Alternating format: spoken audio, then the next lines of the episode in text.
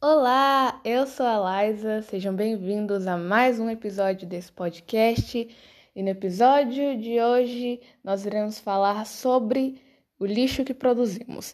Então, eu vou falar um pouco sobre resíduos sólidos, sobre como isso afeta o meio ambiente e vou falar um pouco também sobre a política dos três R's.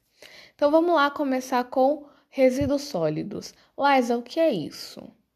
A Política Nacional dos Resíduos Sólidos os define como todo material, substância, objeto ou bem descartado resultante de atividades humanas em sociedade Porém, o descarte desse resíduo não significa que ele não tem mais valor, mas sim que ele não é mais necessário para quem o descartou. E a gestão inadequada dos resíduos sólidos acarreta grandes impactos ao meio ambiente, como contaminação de corpos d'água, atração de vetores de doenças como insetos, roedores e etc., e geração de gases poluentes, como o metano, que é considerado o principal gás de efeito estufa. E justamente um dos principais problemas encontrados nas cidades, principalmente as grandes, é o lixo sólido, resultado de uma sociedade que a cada dia consome mais. Esse processo decorre da acumulação dos dejetos, que nem sempre possuem um lugar e um tratamento adequado. Isso tende a aumentar uma vez que a população aumenta e gera elevação no consumo. E consumo significa o quê? Lixo. Então, agora Vamos falar um pouco sobre a política dos três R. O que, que é isso? Para que, que serve a política dos três R's? Então vamos lá. A política dos três R's é uma medida criada para que as pessoas diminuam a produção de lixo. O nome 3Rs vem da abreviação das três medidas a serem adotadas pelas pessoas para a melhoria do meio ambiente.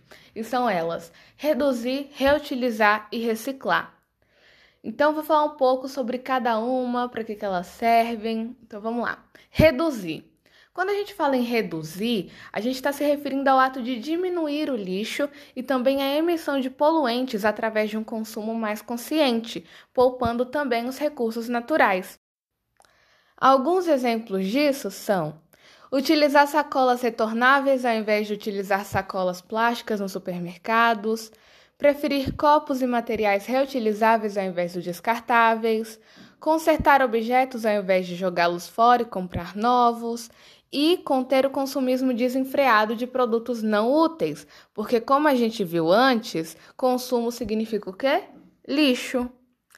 Agora, reutilizar. A ação de reutilizar um produto é poder dar uma nova utilidade para algo que normalmente seria jogado fora. Assim, evitamos que um lixo seja produzido e que também outro produto seja comprado, reduzindo tanto descarte quanto consumo. Alguns exemplos de reutilização são: aproveitamento de latas para a confecção de um porta-lápis. A água empregada na lavagem de roupas pode ser reutilizada na lavagem do quintal ou da casa.